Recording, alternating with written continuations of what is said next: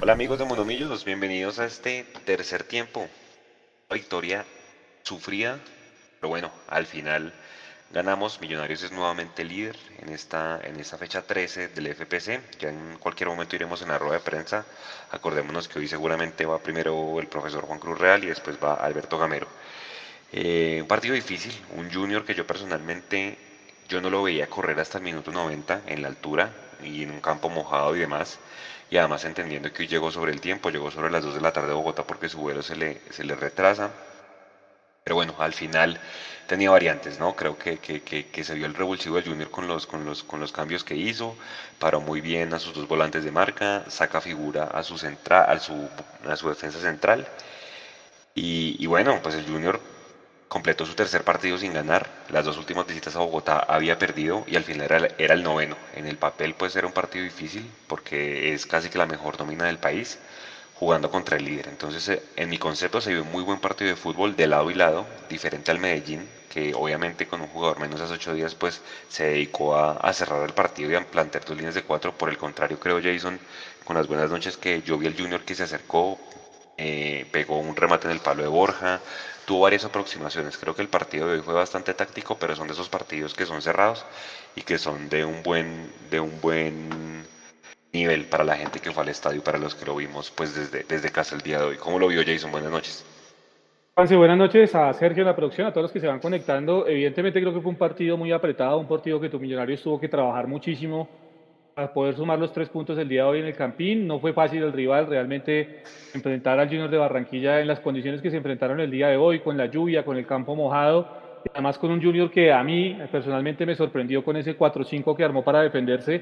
Creo que eso dificultó el tema de Millonarios. Obviamente, eso sumado a varias situaciones y a varias eh, complejidades y defectos que tuvo Millonarios a lo largo de todo el compromiso. Creo que Millonarios por momentos, sobre todo en la primera parte, le terminó facilitando mucho el trabajo al Junior de Barranquilla. Ya en el segundo tiempo fue otro equipo. Yo creo que ya en el segundo tiempo Millonarios entendió los momentos en los que había que, eh, los momentos y los espacios en los que tenía que situarse.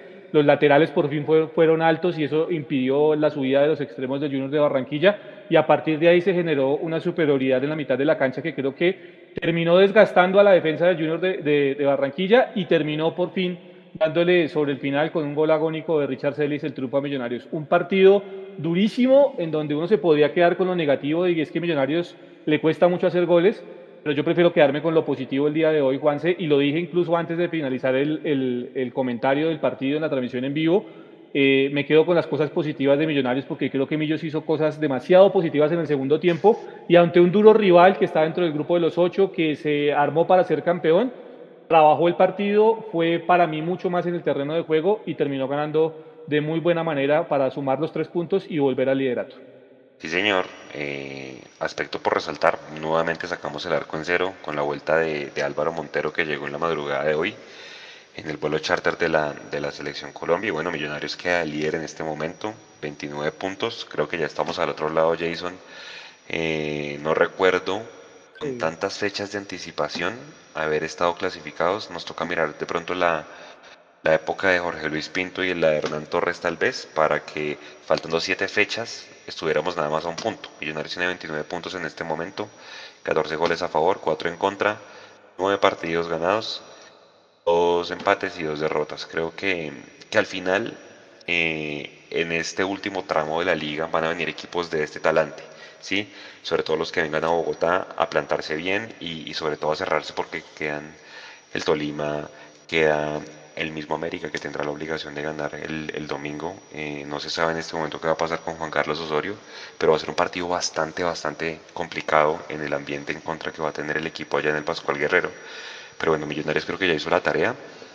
Muy buenos niveles hoy. Me gustó mucho el partido de Daniel Ruiz. Me gustó el partido de, Eduardo Sosa, no tanto el de Macalister Silva. Eh, pero bueno, yo creo que puntos altos eh, y sobre todo sirvió esta semana larga para que Millonarios recuperara jugadores como el caso de Andrés Felipe Román, ¿no?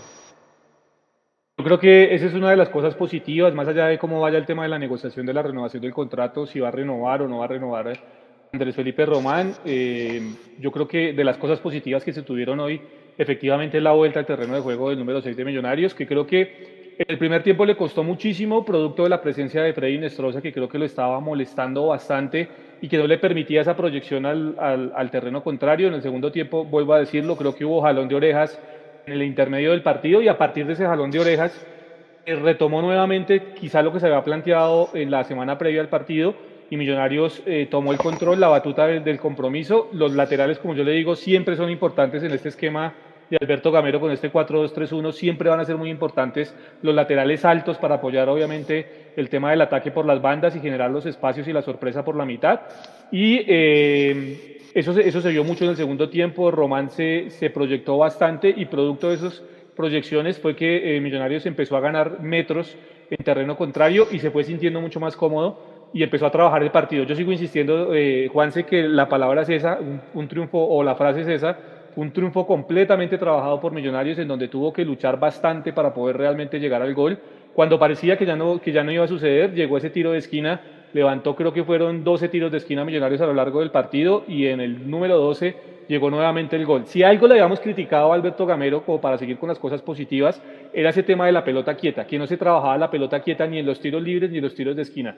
Pues ya hemos visto en las últimas fechas que los tiros de esquina le están dando réditos a Millonarios y le están dando puntos. Y en el tema del tiro, de los tiros libres, de las jugadas de laboratorio, creo que hoy mejoramos bastante. Hubo dos o tres jugadas de laboratorio importantes que no terminaron en gol de milagro, pero que Millonarios ya está, se nota que ya hay un trabajo más eh, intenso y más conciso en esa parte en el tema de, los juegos en laboratorio y eso evidentemente es un arma importante de cara a lo que se viene en la liga. Yo tenía el dato, Jason, estoy aquí haciendo el recuento, pero usted pronto me ayuda a hacer memoria. Creo que hasta la fecha pasada con Medellín, Millonarios había hecho seis goles producto de tiros de esquina. Hoy seguramente es el séptimo, ya estoy volviendo a sacar el dato para ver si es efectivamente es, pero vea, el, gol, de hoy es de tiro de esquina. El de la Rivas, que es con Santa Fe, es de tiro de esquina.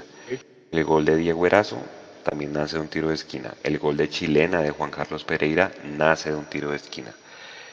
Y en la transmisión efectivamente mencionaban que en Millonarios trabajan mucho las, las acciones a balón parado y creo que es resultado, ¿no? Creo que, que, se ve el trabajo porque no es casualidad que gran parte de los goles que ha hecho el equipo, los 14 que tiene, casi que la mitad ya han sido producto de, de, pelota quieta, ¿no? O sea, al final es intentar, intentar, intentar, pero yo me acuerdo que había una época en que para hacer un gol, y usted lo comparaba con el Manchester, que 100 tiros de esquina y, y no metía la pelota, creo que Millonarios se ve que trabaja ese tipo de acciones. Ahora, por mejorar, siento que el Junior, sobre todo en primer tiempo, le ganó muchas pelotas paradas a Millonarios, sobre todo por arriba. Sí, es que, es que ese es un tema que no se ha corregido, Juanse pero yo creo que hace parte del día a día y hace parte de la evolución del equipo, ¿no?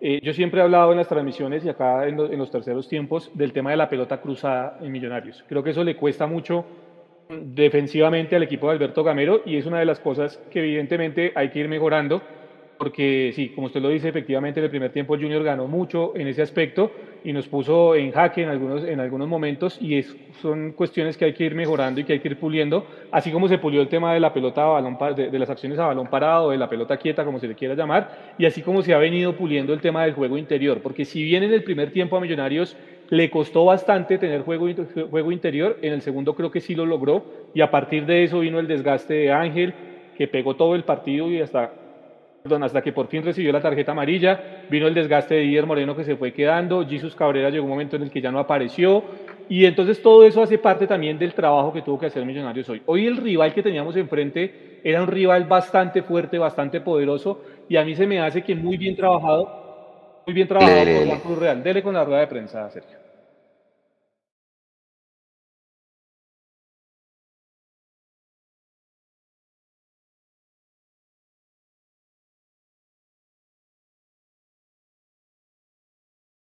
Cuando se tuvo que replegar en, el tercio defensivo lo hizo bien.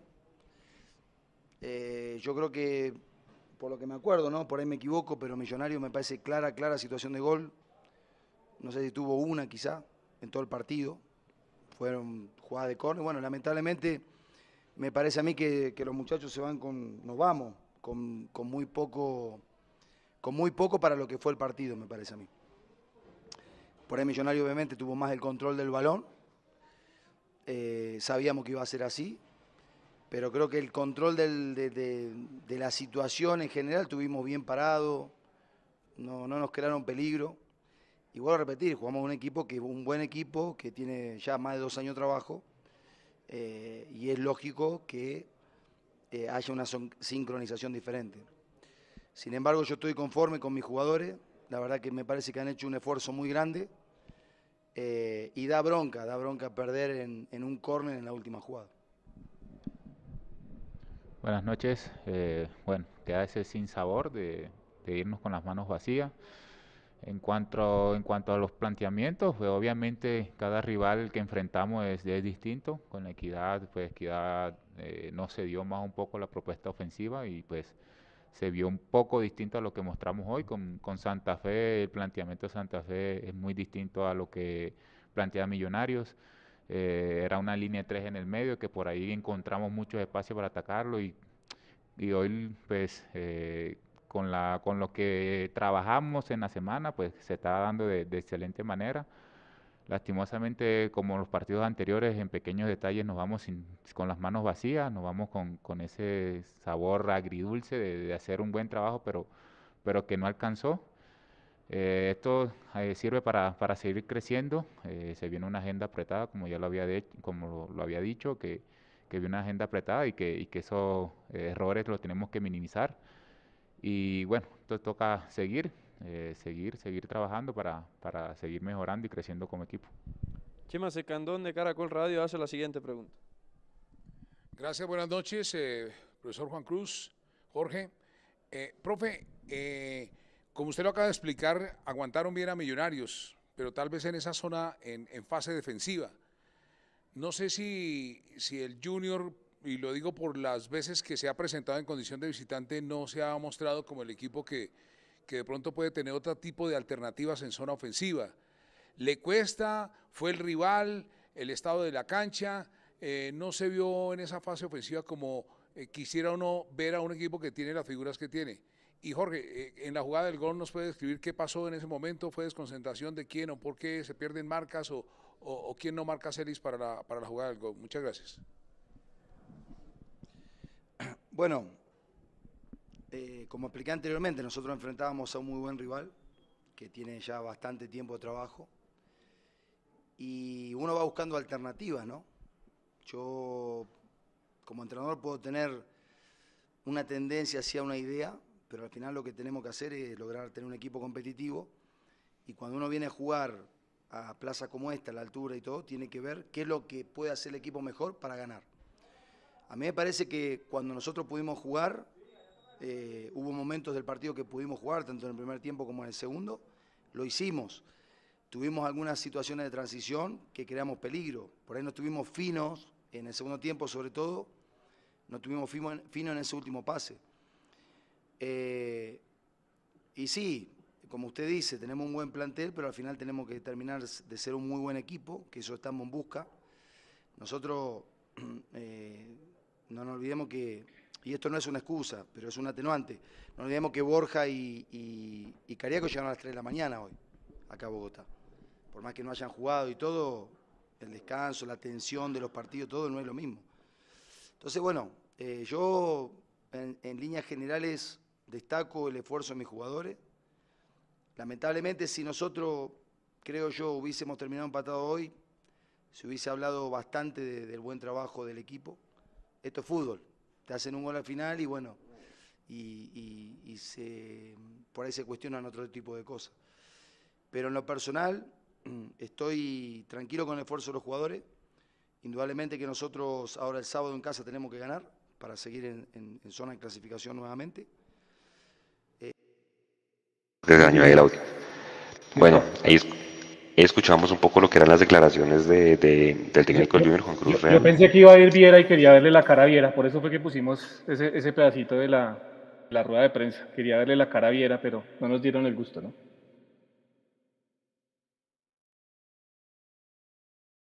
Siga, siga. Bueno, creo que un, un, un poco exagerado el técnico Juan Cruz Real. Creo que tuvimos más de una llegada, pero bueno es, es, la forma de ser de él y él siempre saca el paraguas, sobre todo teniendo estas nóminas tan amplias, pero bueno, ya de esperarse. Tony Molano desde el Campín, ¿cómo están? Hola Juanse, ¿cómo están? ¿Cómo están todos? ya aquí ya saliendo del estadio, se alcanzó a venir el agua, ¿me Eh, escuchan bien? Jason, son cinco los goles que Millonarios tiene desde pelota parada y eso es lo que le vamos a preguntar en este momento pues a los al, al jugador que vaya a la rueda de prensa. Creo que nos sorprende esto, creo que sorprende que Millonarios pues haga esta cantidad de goles de, de pelota quieta. Me inquieta un poco es que Sosa sea el único que se atreva a rematar de media distancia juntos, junto con Daniel Ruiz. Creo que es una alternativa que se debe practicar más o no.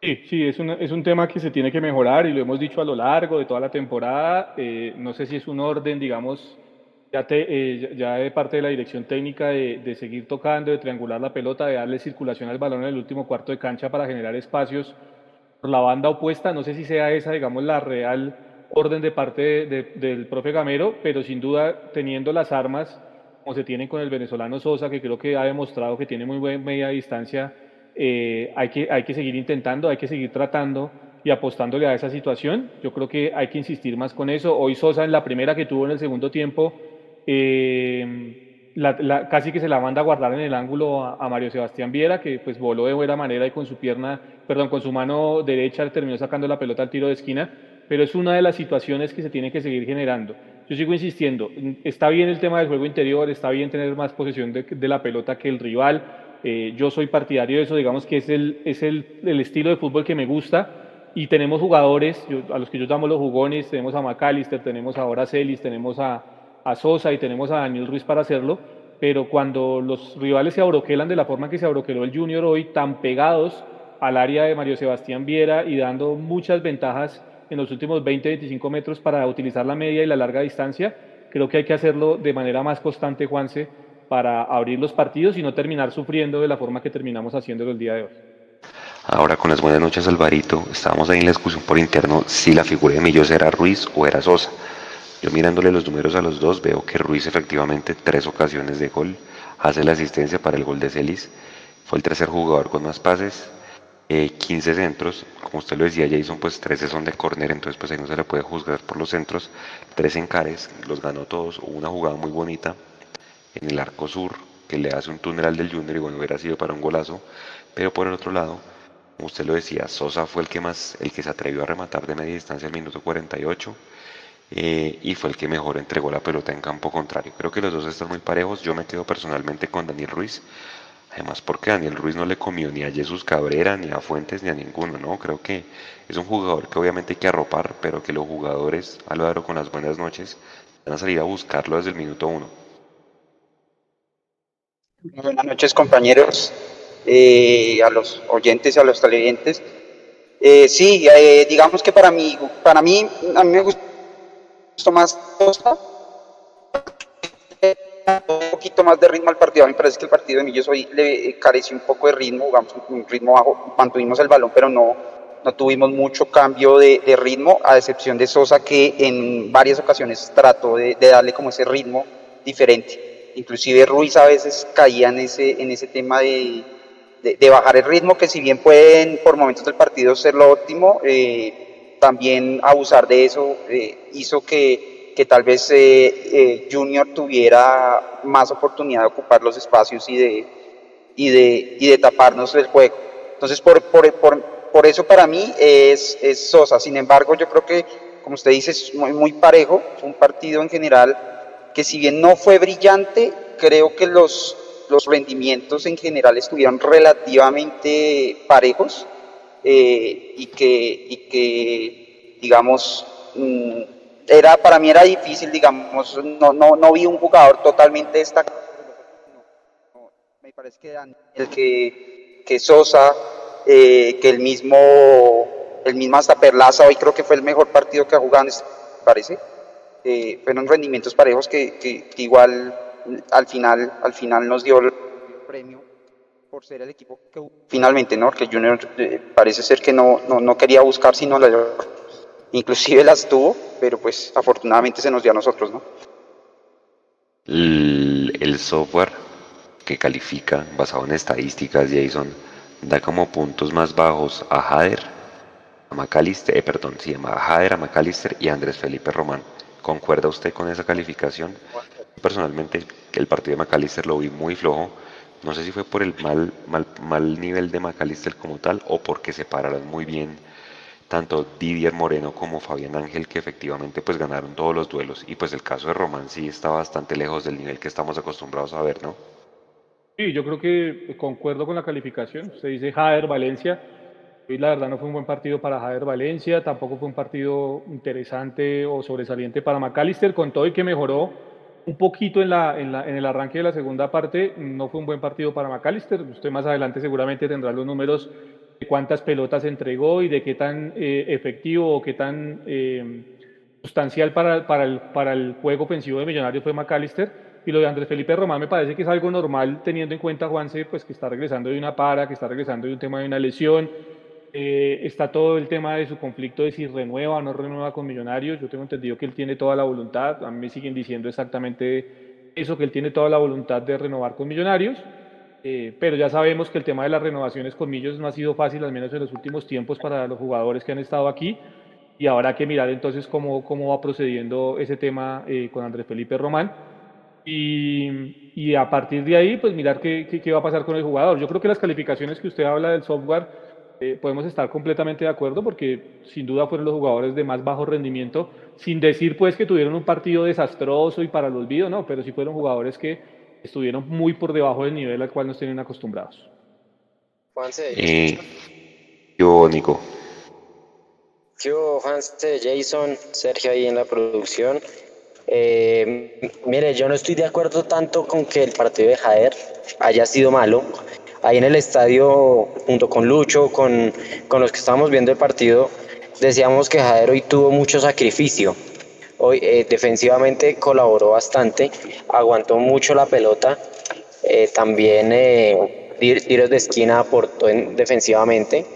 Yo creo que a Jader no le quedó ninguna pelota frente al arco, sin embargo todo el sacrificio que hizo eh, yo creo que también es de valorar que, que, las sociedades pequeñas de millonarios no lograron llevarle el balón a Jader, eh, pues hace que yo creo que en su labor de delantero no haya sido muy satisfactorio, pero aguantó mucho el balón e intentó devolverse un poquito para sostener y, y darle eh, mayor eh, probabilidad al equipo en hacer algún ataque. Ahora Jason eh, y, Alvarito, se decía que el Junior iba a ser muy fuerte por las bandas porque tenía Inestrosa, que Inestrosa no se vio por ningún lado, o sea, creo que ahí el trabajo de Perlaza, que era el encargado eh, de, digamos, de cubrir esa banda, y del otro extremo que era, bueno, porque Junior se paró con una línea de tres casi volantes, ¿no? Los dos de marca y intentó soltar un poquito a, a Jesús Cabrera que tampoco se vio en el partido. Creo que Millonarios casi que anuló a los jugones del, del Junior. Me parece que, que, si bien el Junior llegó por jugadas muy puntuales, pero no se vio un colectivo como uno está acostumbrado a ver el Junior que se juntan en la mitad cuando Zambuesa juega, cuando juega Cariaco, cuando juega el mismo Didier Moreno. Pero en este caso creo que el Junior trajo una figura más defensiva, pero creo que en la sí, generación sí. de ideas, vea que Fuentes tampoco, tampoco subió al ataque. Pero creo que fue la apuesta de, Juan Cruz Real hoy en el Campín, Juan. Se jugar un equipo muy corto. Recordemos que el equipo no viajó el día de ayer. Eso es una buena explicación que tendrá que dar la mayor de por qué se están permitiendo estas cosas en contra del reglamento. Viajó el día de hoy con vuelo retrasado y demás y tuvieron muy poco tiempo para descansar. Y yo creo que producto de eso es que Juan Cruz Real, y entendiendo obviamente que Millonarios es un equipo que impone su juego con la posesión de la pelota y demás, eh, y con el posicionamiento entendió que lo que había que hacer era generar ese bloque medio bajo con cuatro defensores y cinco volantes cuando no tenían la pelota y cuando la recuperaban era rápidamente la transición con Albornoz por un lado y con Inestrosa por el otro y esa digamos que fue la alternativa de ataque que tuvo el Junior de Barranquilla, ¿sí? Eh, respecto a lo que decía Nico de los, de, del partido de Javier Valencia, pues es que uno se va al software y uno encuentra que Javier Valencia eh, dice duelos en el suelo ganados, ganó 2 de 6, o sea, el 33%. Duelos aéreos ganados, ganó el 33%. Cometió dos faltas, perdió dos balones, eh, tuvo tres despejes en defensa, que eso es yo creo que a lo que se refería Nico en el tema defensivo. Eh, completó 6 de 11 pases, el 55% de los pases, y tuvo 26 toques en todo el compromiso. Creo que eso habla, más allá de que se le pueda indagar que tuvo dos remates de fuera completamente desviados, eso habla de un rendimiento bajo de Javier Valencia hoy porque lo único que califica por encima del 50% son los pases completados en terreno contrario. Lo demás está por debajo del 33% o en el 33% y eso evidentemente creo que marca eh, un poco el mal rendimiento que tuvo Javier Valencia, ¿no? Pues, respetando obviamente los conceptos de cada quien, pero eh, la sensación que a mí me quedó dentro del terreno de juego, respaldado por los números del software, aunque yo sigo insistiendo, el fútbol no es solo números, eh, sí evidentemente dejan una mala sensación de Javier Valencia hoy en el terreno de juego. Ahora, Alvarito, eh, estoy viendo aquí las llegadas del Junior. El Junior terminó rematando más a largo que Millonarios, ojo con ese dato. Albornoz al 29, Cariaco al 61, Fabián Ángel, no muy clara, cruzada al 63 y el remate de Borja al palo al 85. Uno lo ve muchas veces diferente cuando está en el estadio a cuando está en la casa con la televisión, la repetición y demás. ¿Cómo vio usted el trabajo defensivo de Millonarios desde la tribuna, Alvarito? Eh, bueno, digamos que sí se vio algunos titubeos, por ejemplo, Román creo que tuvo algún, algún un par de jugadas donde se equivocó eh, dejando un rebote, digamos, corto o haciendo un pase eh, con el equipo saliendo y dejando de pronto el equipo un poco mal parado. Eh, alguna mal... Listo, dele. Dele, ya venimos. Profe Richard, muy buenas noches. Profe, un balance de lo que fue este partido fue más virtud de Junior de Barranquilla que supo cerrar esos circuitos de juego, o también alguna falencia de Millonarios de no poder encontrar esos espacios. Al final se llega a ese triunfo con esa acción a balón parada y se vio mucho trabajo en esta acción. Justamente vimos diferentes tiros eh, con jugadas elaboradas. Se trabajó mucho esto a lo largo de la semana pensando en que justamente iba a ser un partido bastante cerrado y que por ahí podía llegar el triunfo. Y para Richard, en felicitaciones por el gol, por su primera celebración en Colombia. ¿Cómo lo vivió? ¿Cómo lo sintió yendo a celebrar con la hinchada lo que fue este gol tan importante para que Millonarios siga de líder en esta liga? Gracias. Laura, buenas noches para ti, para todos los televidentes. Indudablemente sabíamos que, que se iba a plantear un partido de eso. En la semana planteábamos de pronto con, con un 10 de ellos y, y, y dos mediocentros. Y se nos hizo mucho más difícil cuando tuvieron los, el mediocentro y los dos interiores, Jesús y, y Ángel y, y Didier, nos parece que nos bloquearon mucho más la mitad, pensábamos que nos podían bloquear la, mitad con un 10, pero decidieron incluir otro, otro volante mixto, no un 10, otro volante mixto que fue Cabrera con Ángel y, y con Didier, y nos cerraron por la mitad de la cancha. Y, tenemos que ser eh, en esto de que no fuimos claros con el balón. Hoy no tuvimos claridad con el balón. Eso fue un, un factor fundamental. Junior eh, bloqueó unos espacios, Junior por momentos nos dio las bandas, pero cuando el, salón sale, cuando el balón salía de las bandas hacia adentro no encontrábamos claridad. Esa es la realidad. Me parece que en el segundo tiempo tuvimos un poquitico más de claridad, centralizamos un poco más a, a, a Maca o a o a Sosa que jugara a las espaldas del mediocentro de ellos, porque me estaban cayendo mucho a los costados, y cuando el balón llevaba a los costados no teníamos con quién, con quién enlazar en la mitad de la cancha. Y se dedicaron mucho más a jugar a la espalda y, Sosa y, Silva recibieron en el segundo tiempo mucho, mucho más claro ahí. Porque cuando el balón iba a los costados, pues un solo jugador marcaba dos y no teníamos con quién, interiorizar el juego. Y ahí tuvimos un poquitico más de claridad. Pero en el, en el, en el resumen del partido, sabíamos que íbamos a encontrar un Junior un bloque medio bajo, bien plantado y que nos iba a costar, nos iba a costar, porque íbamos a enfrentar a un buen equipo. A mí me gustó del equipo, que el equipo tuvo siempre la iniciativa, siempre quiso buscar el partido, siempre quiso atacar. Y, y, y, sabíamos, cuando nos plantearon los tres en la mitad, sabíamos que Junior nos iba a contragolpear con los dos extremos, en este caso el Borno y, y, y Nostroza. Y lo controlamos también. Creo que la única jugada clara que ellos tuvieron de pronto fue la jugada de rebote del palo que tuvo Borja. En el primer tiempo no vi jugadas claras, claras, llegadas claras. Nosotros tampoco las tuvimos claras. Con el primer tiempo creo que no llegamos, claro. Llegamos, pero no, no, no al arco de Viera.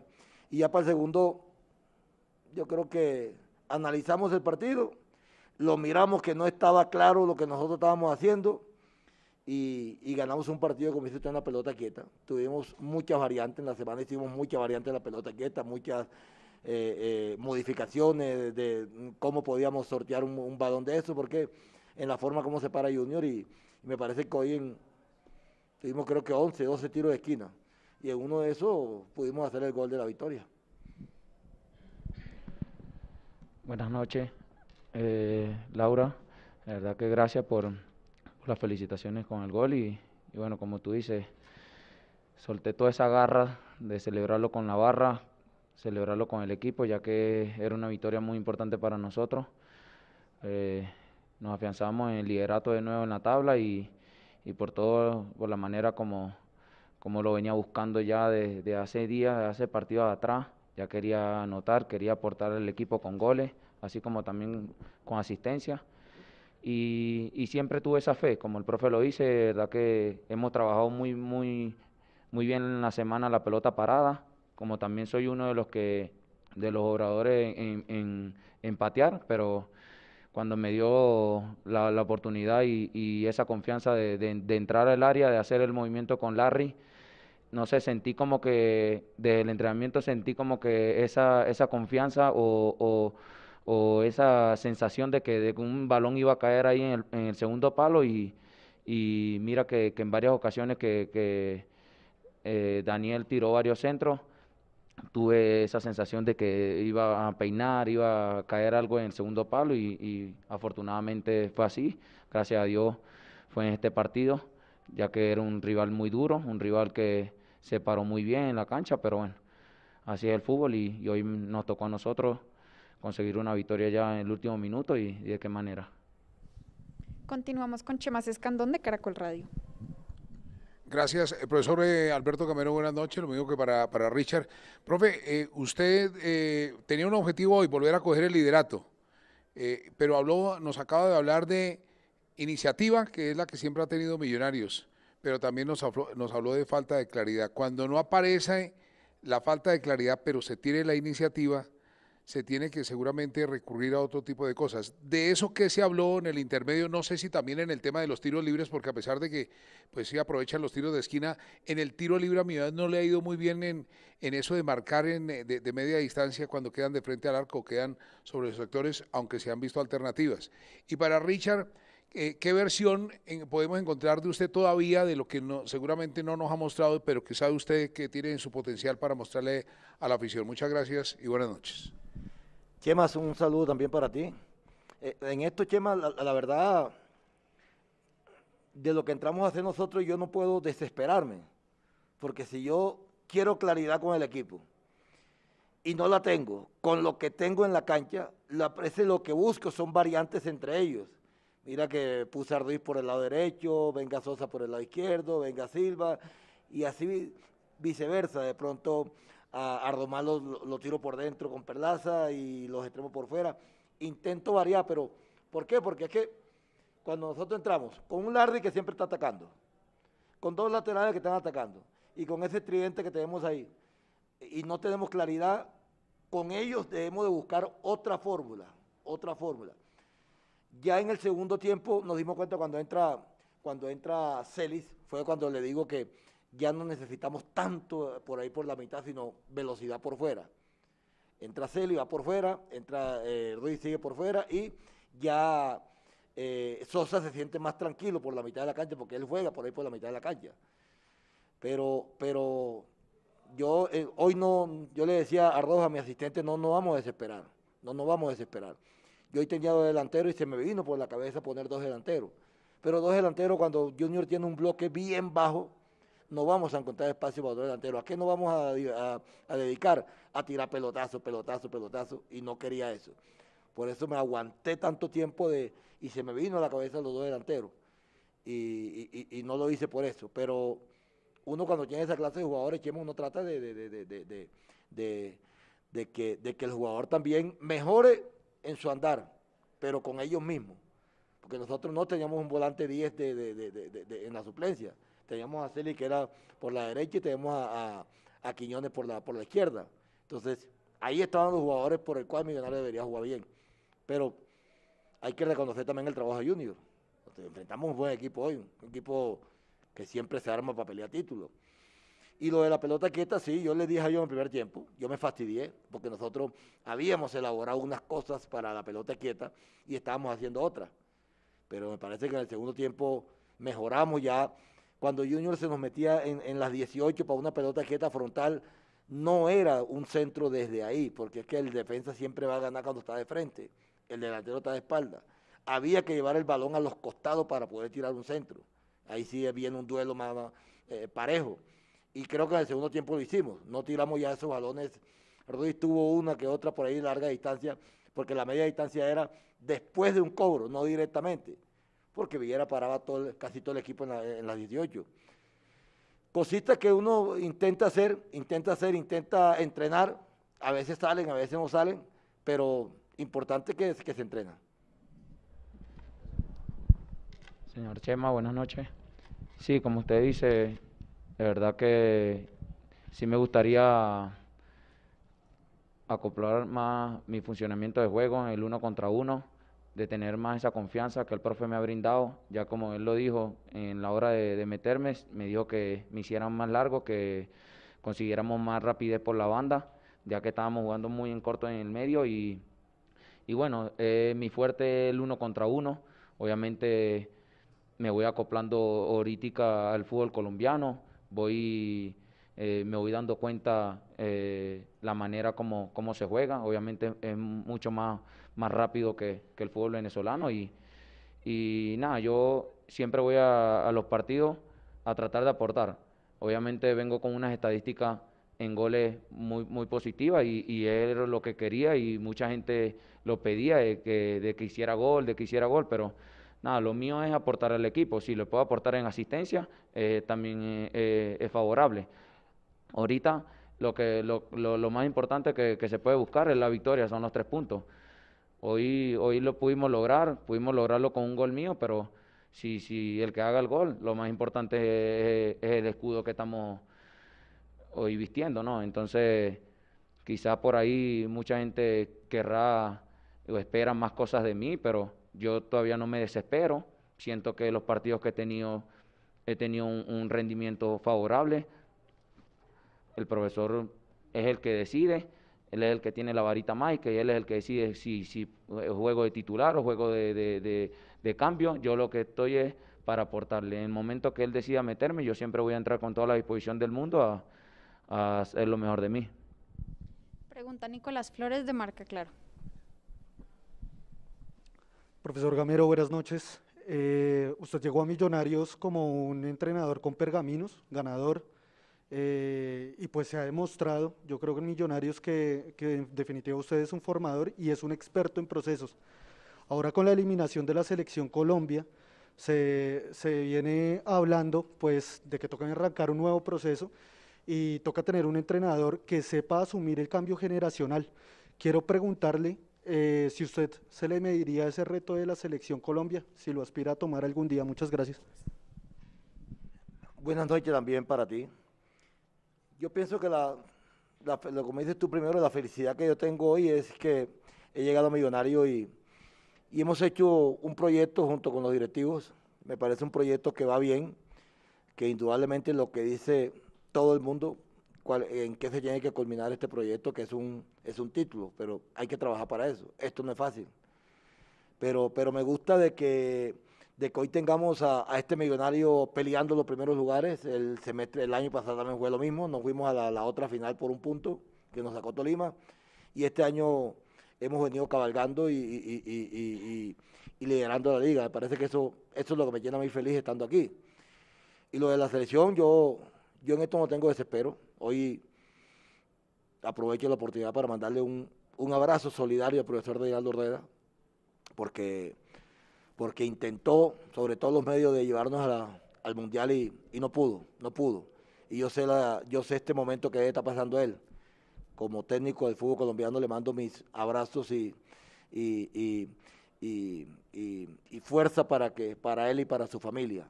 Y lo de la selección, yo hoy, hoy eh, tenemos un técnico que se llama el profesor Reinaldo Ordeda, a la cual tenemos que respaldarlo hasta, hasta, hasta donde se pueda. Y, y, esto, Dios sabe cuándo hace sus cosas. Yo no tengo desespero, repito, no tengo desespero. Pero hoy, hoy no, no puedo aspirar cuando tengo un, un compatriota ahí que, que yo personalmente siempre, en charlas que he tenido con él, siempre ha tenido mi respaldo y lo voy a respaldar hasta el día que él esté ahí. Pregunta Juan David Betarde de Diario. Profesor Richard, buenas noches. Juan David Betar del Diario AS. Eh, la pregunta para Richard. el equipo hoy fue menos a más, eh, terminó jugando muy bien. eh, sin embargo, de los 20 remates que tuvo, solo 3 fueron al arco. ¿Cómo ser más efectivos y tener más profundidad? Sí, bueno, fue algo que el profesor no- nos comentó en el primer tiempo, ya que teníamos muchos toques ahí dentro de- en, tres cuartos de cancha hacia arriba, ya que obviamente tenemos tres 10 prácticamente que, se, conocen muy bien y, juegan de memoria, pero necesitamos eso, pegarle más al arco, aprovechar de que el engramado estaba mojado, por ahí ya que tenemos jugadores que, que son de muy bien, de muy buen pie. Y fue algo que el profesor nos dijo, vamos a pegarle más, vamos a- a intentar más. Eh, estamos llevando mucho, estamos tocando, pero eh, ahí es donde se consigue, se consigue el gol es pegándole al arco, como tú lo dices. Y, bueno, creo que, en el segundo tiempo Sosa, en la primera que tuvo, le pegó al arco y fue, fue un, buen, un buen despegue de, Viera y nada, lo que tenemos que seguir es afianzándonos lo que, lo que queremos, seguir eh, con, con el mismo funcionamiento que el profe no- no- nos trabaja durante la semana y yo creo que con la misma convicción, con la misma, con la misma fe, vamos a seguir sacando los partidos, luchando hasta el final. Sabemos que es un equipo joven, pero con un talento increíble que en, todos los, en todas las canchas que vamos siempre proponemos. Está faltando el gol más rápido, pero son cosas de partido. A veces se nos cierran los espacios, a veces los equipos se, met- se nos, se nos meten atrás y, y son virtudes que nosotros mismos proponemos, ¿no? Entonces, pienso que, que si seguimos de esta manera, vamos a seguir logrando victorias, vamos a, a seguir afianzándonos en el liderato. Vamos con las últimas dos preguntas. Eh, va Mauricio Gordillo de losmillonarios.net. Buenas noches, profesor Gamero. Dentro de lo que le permita la intimidad del camerino y el respeto que usted le tiene a sus jugadores, ¿qué nos puede contar de lo que usted cree que le faltó o de lo que se excedieron Silva, Ruiz y Sosa, que es por donde pasa la claridad de Millonarios? Buenas noches, Mauricio. Eh, no es que se hayan excedido, sino que hoy encontramos a un, a un Junior que se nos vino un bloque medio bajo y nos, nos por, por, la, por, el, por, el, por el espacio donde yo transitaba era donde había más gente. Mira que nos regalaron los costados. Tanto Inestrosa como Albornoz se cerraban. Y Perlaza recibía, sí. Y, y Román recibía, sí. Pero cuando interiorizábamos el juego, había mucha gente en la mitad. Eso falta claridad, claridad. Hay veces que hay veces, hay veces que el jugador eh, eh, tiene una noche muy clara, muy redonda, como hay veces que no es una noche que esté nublada, sino que el rival también se opone a que el equipo juegue bien. Yo por eso cuando vi los tres hombres en la mitad de la cancha, yo de, inmediato le dije a mis jugadores, ojo que aquí van a impedir que nosotros toquemos en la mitad de la cancha, porque Juan Cruz sabe que nosotros en la mitad de la cancha tenemos eh, mu- mucho toque, mu- mucho fútbol. Pero, pero en esto no hay, repito, nadie desespero, nadie desespero. Yo sé que Celi juega bien, yo sé que Silva juega bien, yo sé que Ruiz juega bien, yo sé que Sosa juega bien, que son los que juegan en, ese, en el entorno del 10. Y, hay partidos donde uno dice, bueno, hoy no estuvo, hoy no estuvo claro, pero la confianza que, que de nosotros hacia ellos es que ellos son los que nos quieren llevar al equipo. Hay, hay partidos donde ellos han sido mucho más claros, mucho más claros y que han jugado muy bien. Pero, repito, yo en esto no, en esto no podemos desesperar, no podemos desesperar. eh, hoy ganamos un partido, por hoy cometimos errores. Hoy cometimos errores y vamos a corregirlo. Aquí no es porque se gane, hoy todo es color de rosa, no. Hay unos errores que hay que, que hay que corregirlo, hay cosas que hay que mejorar y vamos a seguir, a seguir hoy eh, eh, eh, enfatizando en lo que es cuando los equipos vienen aquí a un bloque medio bajo, porque esto es lo que nos está costando. Por ejemplo, yo hoy pocas veces, pocas veces, voy a mirar bien el video, pero pocas veces vi que Vega se metió en la línea de tres. Eso lo hacemos nosotros mucho cuando el equipo se lo mete en un bloque muy, muy bajo. Pocas veces entró, pocas veces entró Lardi para que me abrieran los centrales y para que me profundizaran los laterales y para que los, los, los- los extremos se me cerraran. No lo vi, hoy no lo vi, no lo vi mucho. A lo mejor porque, porque Junior estaba con un solo delantero y con los dos interiores, los dos interiores me salían a buscar los, a los centrales y había confusión en ese pedacito. Pero repito, hay cosas que hay que corregir y, y no por ganar hoy no hay errores. Finalizamos la rueda de prensa con la pregunta de Rafa Puentes de Casa Azul Mundo Radio. Gracias Valentina, felicitaciones profe Gamero por el liderato. La pregunta para Richard Celis. Efectivamente, ayer vimos el trabajo intenso en pelota quieta. Quisiera saber si en esa última jugada se habló algo de ese trabajo que se hizo el día anterior de entrenamiento, lo que han venido trabajando en la semana. Y dos, ese mensaje de hinchada al ser su primer gol, eh, eh, Richard, eh, que sale contenta hoy de Campín, con tres puntos, con gol suyo y con el liderato a bordo. Muchas gracias. Buenas noches. Sí, como tú dices y como le comenté, ya sentía eso desde que el profe, en el momento de que me tomó la confianza de sumarme ahí con Larry, hacer el movimiento hacia, hacia atrás en varias jugadas. Tuve la fortuna de, anotar varios goles en Venezuela de esa manera y, casi siempre en el fútbol se ve eso, o sea, la peinada, dos, toques dentro del área es vital, casi siempre es, gol. Entonces era algo que, sentía esa, como esa atmósfera entre, eh, de, de mí, que obviamente tenemos un cobrador excelente como es Daniel y la pone donde el profe la pide yo también tengo esa virtud de que el profe me ha dado la confianza de, también ser protagonista en, la hora de tirar los centros.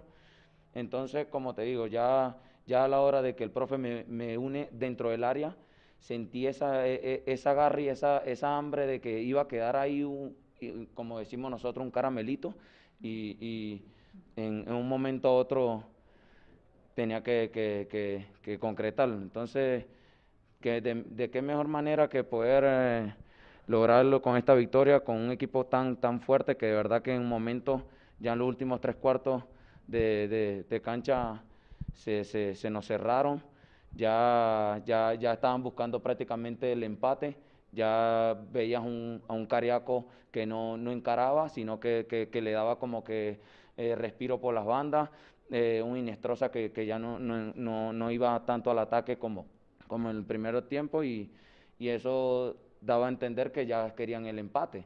Ya era un equipo también que estaba cansado, pero como dijo el profe, nunca, nunca nos desesperamos, siempre quisimos ir en busca del gol, siempre hemos tenido la fe y la convicción de que lo vamos a lograr. En varios partidos ya hemos anotado ya en los últimos, en los últimos minutos.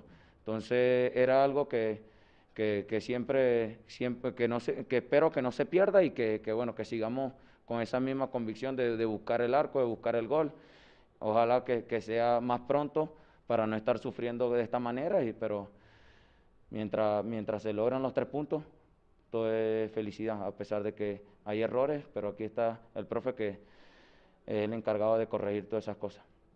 Profesor Gamero y Richard, muchas gracias y feliz noche. Gracias a usted.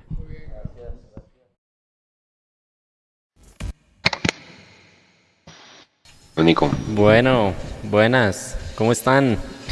Llegamos. único. Ya llegó a la casa, vea, eso fue rápido. Le teletransportó.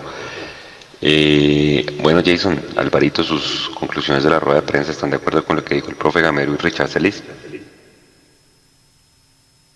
Sí, yo creo, yo creo, Juanse, que en términos generales uno, uno puede estar de acuerdo con el profe Gamero. Me gusta que reconozca que hoy por momentos Millonarios no fue claro, que Millonarios no tuvo profundidad, que Millonarios no fue dinámico en el frente de ataque. Eso también habla bien de, digamos, de lo que ha venido eh, entendiendo el propio Gamero como evolución para el equipo y es precisamente también entender y reconocer cuando las cosas no se están haciendo de buena manera. En algunos momentos del partido hoy no se hicieron, sobre todo en el primer tiempo, en el segundo fue otro millonario, yo sigo sosteniéndolo, incluso con Macalister Silva, aún en el terreno de juego Millonarios había mejorado, sin duda que el ingreso de Richard Celis dinamizó mucho más el ataque de Millonarios y eso creo que al final de cuentas lo que terminó llevándonos a, a, esa, a, esa, serie consecutiva de tiros de esquina y a descifrar el partido y ganar los tres puntos. Yo creo que se ganó un partido muy duro, muy fuerte, muy pesado, que había que trabajar bastante, que había que tener mucha paciencia, Juanse, y creo que hoy lo hizo bien Millonarios. A diferencia del, equipo femenino, a este equipo le tocó trabajar bastante el resultado. Creo que eh, se tiene uno que ir contento por lo que vio de Millonarios porque más allá del fútbol que se pudo haber visto en el segundo tiempo, lo que sí tuvo Millonarios y que es importante de cara a las finales, personalidad. Y creo que cuando los equipos tienen personalidad están más cerca de dar ese paso al éxito y de dar ese paso a conseguir los logros. Y creo que Millonarios la está teniendo por ahora y eso debe dejarnos tranquilos. Alvarito, conclusiones de la rueda de prensa. Eh, no, pues digamos que es, es, es curioso, Gamero es más, me parece que es mucho más autocrítico cuando ganamos que cuando perdemos, eh, lo cual me parece curioso. Se supone que con el resultado a favor, pues, pues se puede caer en la trampa de hablar eh, más optimistamente. creo que él en el clavo en, en cuanto a, a, lo que dice que, que, hizo falta mucha claridad. Creo que volvimos, digamos, un paso atrás en los partidos donde tuvimos mucho el balón eh, y generamos opciones, pero uno queda como con la sensación de que hizo falta. Y es que con tanta tenencia de balón uno espera que se generen muchas más opciones. Y de hecho, eh, Juanse, no, o, o, Jason daban el dato de que al final Junior terminó rematando más. Entonces, digamos que ese es, es tema que uno dice, bueno, si tenemos tanto el balón, deberíamos haber generado más opciones y creo que la falta de claridad en, en Sosa, en Ruiz y, y sobre todo en Maca, eh, hizo que, por ejemplo, lo que decía Gamero, el trato de, de buscarle la, la vuelta eh, rotándolos a los tres. Por un rato Ruiz estuvo en la mitad y Maca a la izquierda, por otro rato cambiaron Sosa y, y Ruiz, otro rato Sosa estuvo en la mitad. Eh, y creo que de ninguna manera se pudo, se pudo tener la claridad eh, que, que, por lo menos ha mostrado el equipo antes. Otra cosa que, que tuvo Maca, no sé si ustedes se dieron cuenta, sobre todo en el segundo tiempo, eh, ya no era ese, ese, digamos, 10 o ese jugador que quería eh, o que bajaba a la mitad recibir el balón y a sacar el equipo, sino que se quedaba más como, como, un, falso 9 o como un segundo delantero eh, y le dejaba esa función de salida más a, a, a Vázquez y a, y a Vega. Eh, y no sé si eso pues fue la mejor estrategia, porque si vamos a tener un hombre que sea segundo delantero, pues metamos un segundo delantero, Maca no, no creo que sea la persona eh, o la, la, cualidad para estar ahí, me parece a mí.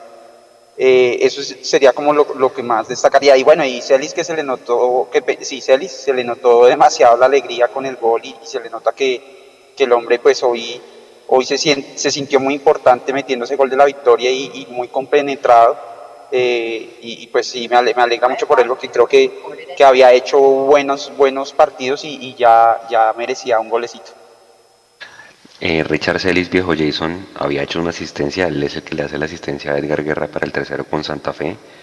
Viene en un muy buen nivel y yo siento que Gamero, él cayó en cuenta de que tenía que dejar a los dos venezolanos terminar el partido, porque en el partido con Medellín, primer tiempo con los dos venezolanos jugando, Millonarios se vio mejor.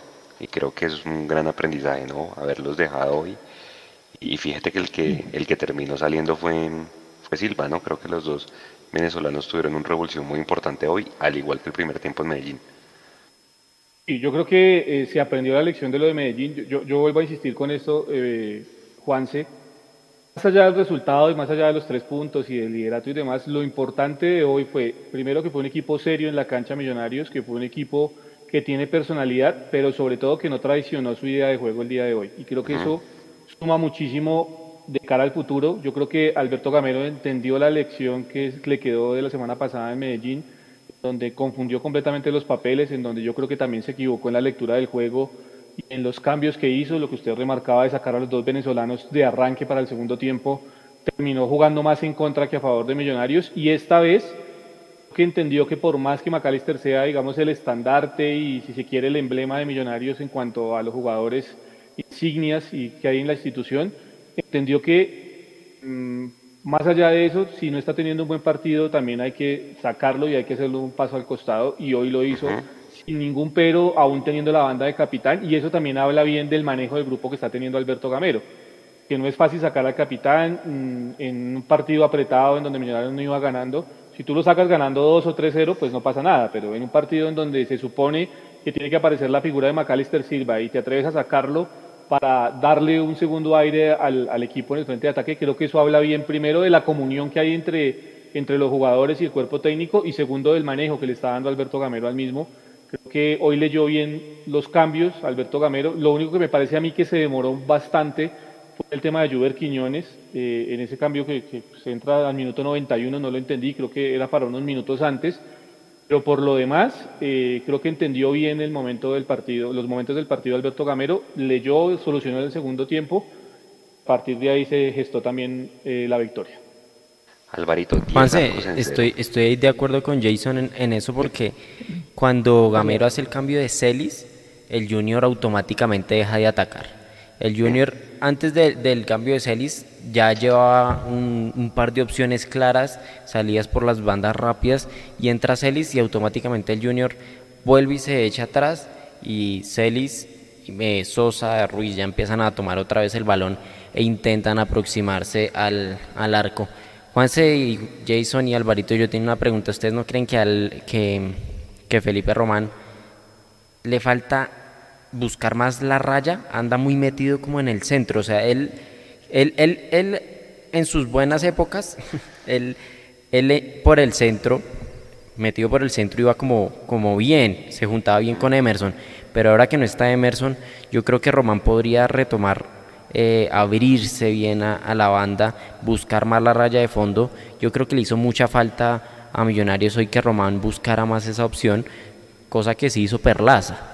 Sin, sin la velocidad que tiene Perlaza, de todas formas lo hizo y logró meter un par de centros peligrosos, que, que no es lo más claro, o sea, el balón le llega a Perlaza y, y no es lo más rápido, pero, pero fue efectivo, llegando hasta la línea de fondo y yo creo que Román debería retomar ese, ese, ese papel? Era la pregunta que yo le iba a hacer al Alvarito porque vea que, claro, seguramente el Junior se concentró tanto en anular el interior de Millonarios que se olvidó de las bandas.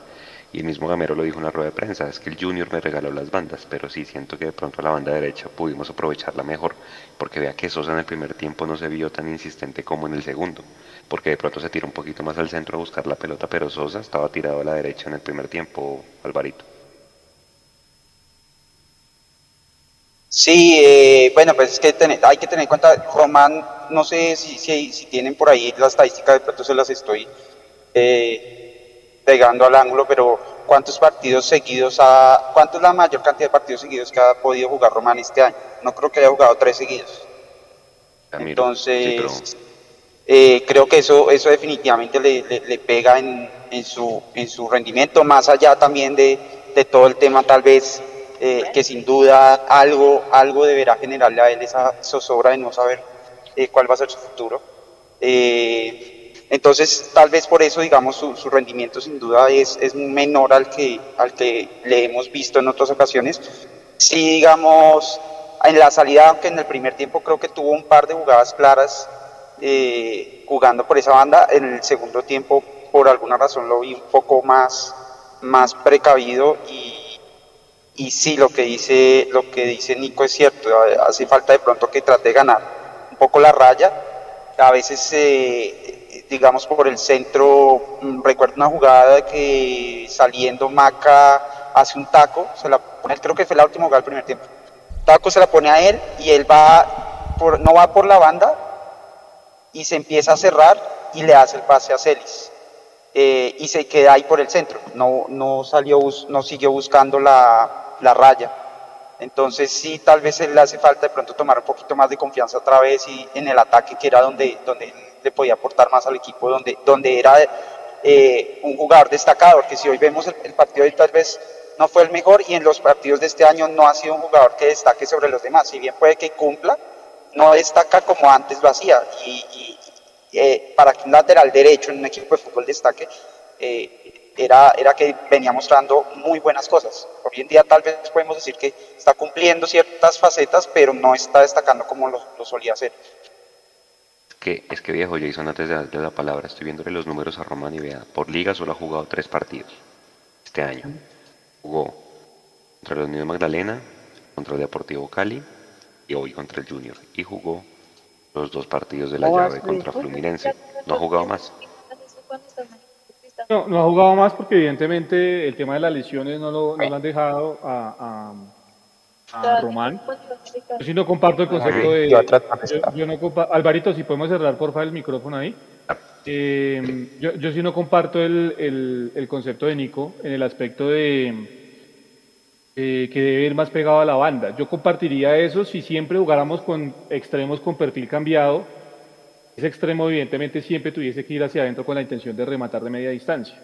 En, esta situación en la que tiene Millonarios, a mi modo de verlo, como lo interpreta el profe Gamero, es básicamente crear un movimiento de distracción para que Román rompa por dentro. Cuando el, cuando el extremo a la banda atrae inmediatamente la marca del lateral de ese costado del, del, oponente y también puede atraer la marca ya sea del extremo o de uno de los volantes de marca del rival. Y ahí cuando se atrae la marca del volante de marca, se genera ese espacio para que Román pueda llegar por la mitad y, pueda romper. Y es algo que ha hecho bien Román a lo largo de su estadía en Millonarios con, Alberto Gamero como técnico y no, no veo el por qué cambiarlo, más allá de que no esté Emerson Rodríguez, porque pues hoy tenemos a Celis eh, o tenemos a Edgar Guerra, que son jugadores que también le permiten a Andrés Román ese tándem de ir por dentro y generar espacios. Así ha marcado goles Andrés Felipe Román, así ha generado opciones de gol claras, así ha sido contundente, así utiliza su media distancia, que creo que lo hace de buena manera.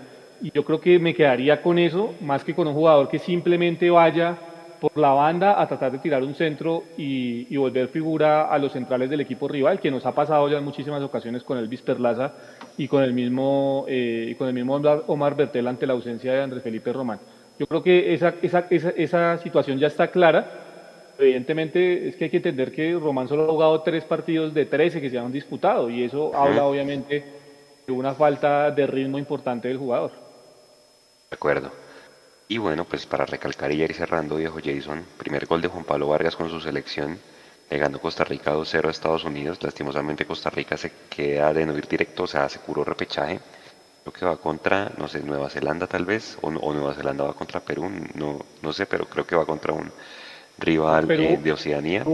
Perú va, contra el ganador de Australia, Australia o, Emiratos Árabes. Va, Perú. Entonces Nueva Zelanda va no, Costa Rica. Creo que, creo que es Nueva Zelanda, sí, el, rival acá, de Costa Rica. Acá ya confirmé. Rival de Costa Rica, Nueva Zelanda, partido único.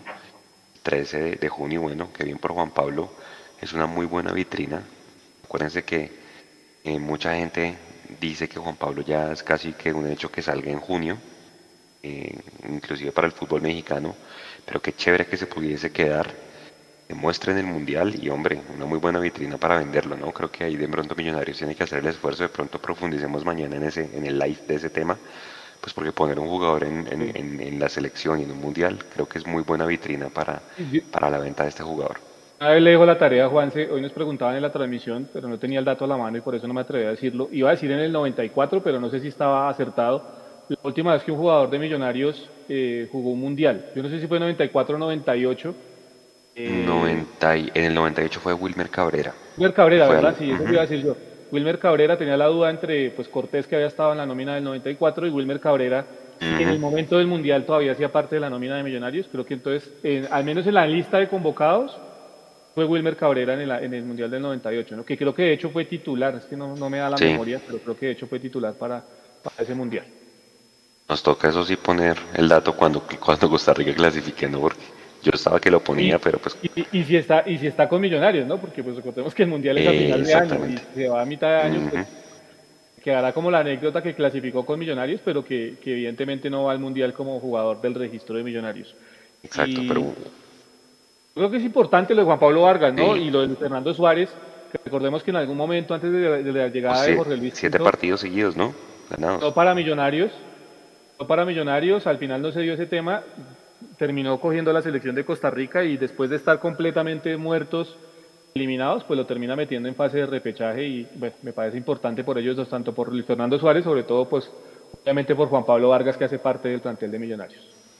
Es que no tenían con qué, aquí estoy viendo, Costa Rica se terminó metiendo por ese revulsivo que sacó a lo último, que ganó uno, dos, tres, cuatro, cinco partidos 6 con el de con el, con el de Honduras y el del 7 con el de El Salvador. O sea, esos 7 partidos casi que terminan metiendo a Costa Rica en este repechaje. Bueno, qué bien por Juan Pablo que va a disputar su primera Copa del Mundo con su, con su selección. Obviamente Costa Rica no es un rival muy vistoso, yo lo he visto jugar, pero hombre, eh, tiene equipo. Y creo que eso es lo importante.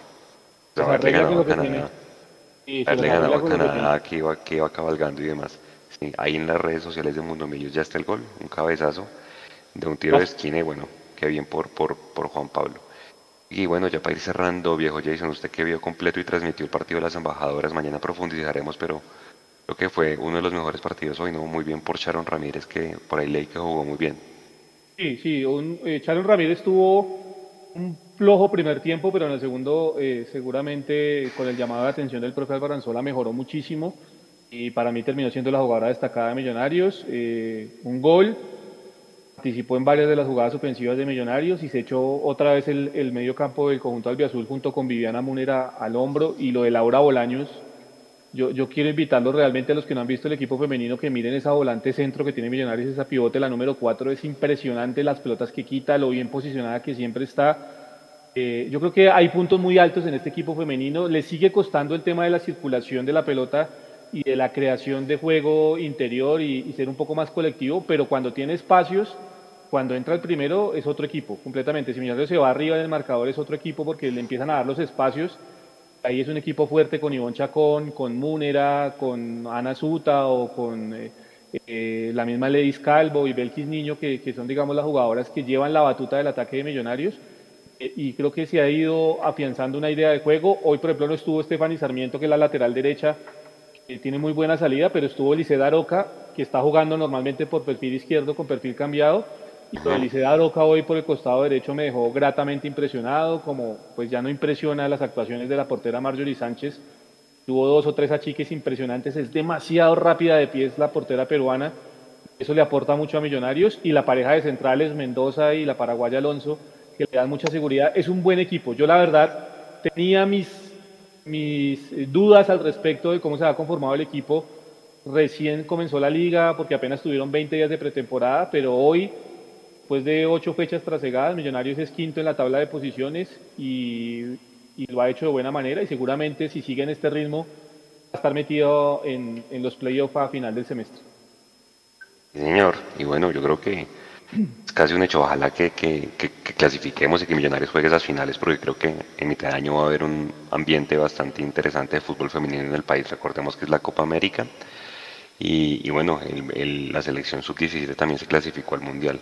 Entiendo que juega muy bien esa selección Colombia sub-17. Entonces, eh, hay que hacerle, hay que hacerle fuerza a las embajadoras y ojalá pues hagan muy, muy buen papel en esos, en esos playoffs que se van a jugar.